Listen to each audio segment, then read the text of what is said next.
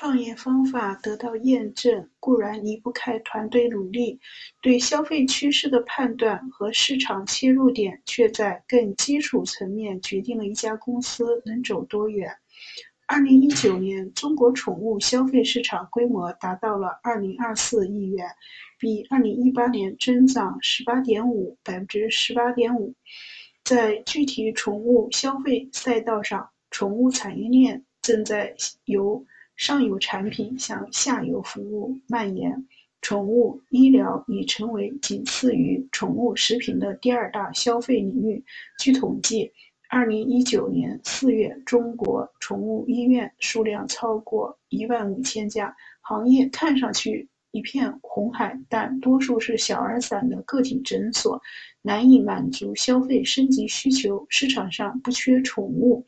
基础医疗服务缺的是专业品质医疗品牌。基于自身经历和市场调研，医学判断，宠物医院将形成两块增量市场。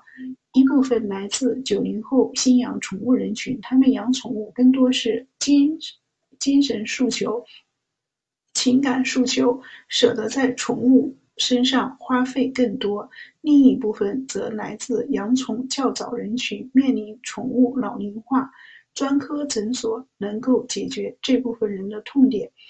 宠爱国际切的正是深度医疗市场，面向高端客户，愿意在医疗设备和人才方面投入更多。深度医疗及专业化医疗的市场定位，正是在专业能力。方面有追求的医生看重的，医生如果没有很好的客户基础，医院如果没有很好的专业设备，医生就无法开展深化治疗，自身技术能力的提升也会受到限制。我们可以满足优秀的专业医生这部分需求。创业路上的伙伴们，关注我，不孤单，不迷茫。我经常会分享项目落地实干的方法，总有一款适合你。伙伴们，帮忙分享一下这条作品，谢谢。